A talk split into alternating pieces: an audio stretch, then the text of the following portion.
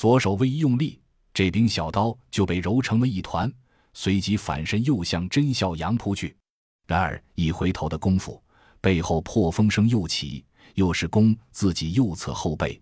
安吉拉这次不敢硬接，改为向前急冲，却不料这次攻来的是那银色的软鞭，那是墨灼的水银丝最后的能量。这蜿蜒如蛇的鞭子无论如何也躲不开，于是又是刺啦一声，他的后背再添一道伤痕，前后叠加，安吉拉已经受了四处伤害，金色的鲜血不要钱一般向外喷溅着。他的动作越猛，鲜血喷溅的就越快。安吉拉心头终于闪过一丝不妙，他是可以用生命力恢复伤势，但要命的一点是那需要时间，哪怕只是两秒钟，也需要完全不受攻击的两秒钟时间。然而目前的状况，对方明显不会给自己这个空档，难道难道自己要败了？不，绝不！我是天选之人，绝不可能败给这些蝼蚁！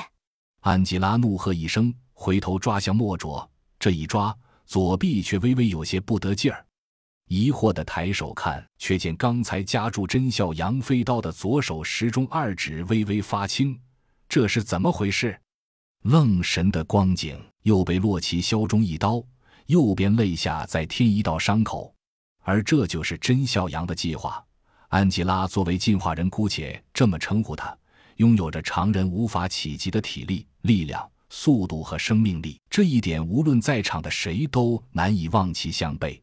但经过观察，他也有致命的弱点，那就是技巧。他势如风虎，但在格斗技巧上却十分生硬。即使他通过某些方式习得了格斗技能，也绝不熟练。自己只能利用这一弱点，通过反复叠加的小伤。将他一点一点消耗殆尽，这一切也是建立在安吉拉恢复伤势需要绝对时间的推论上。当然，真小阳赌中了，所以随着雪球越滚越大，安吉拉的败局已定。这就是是。就在此时，不远处忽然响起了缓缓的掌声。不等回头去看，安吉拉却惨叫一声，跪倒在地，整个身体剧烈的颤抖着。他回头望着桑吉，高叫一声。不，随即随着哀嚎声，身体竟慢慢溶解，不大一会儿便化为一滩金水。众人无不胆寒，停手望着桑吉。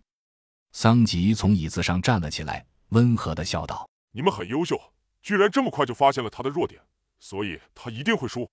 失败者没有生存的权利，所以我赐予他进化。”说着，他边鼓掌边走出了那间玻璃房间。我很欣赏你们，最后劝你们一次。成为我的选民，你们一定会接受的，对吗？笑得很温和。甄笑阳和洛奇对视一眼，两人一起笑着抬了抬刀，指着桑吉。桑吉哈哈一笑：“我就知道你们不会同意，那么就让我也赐予你们进化吧。”大战将起。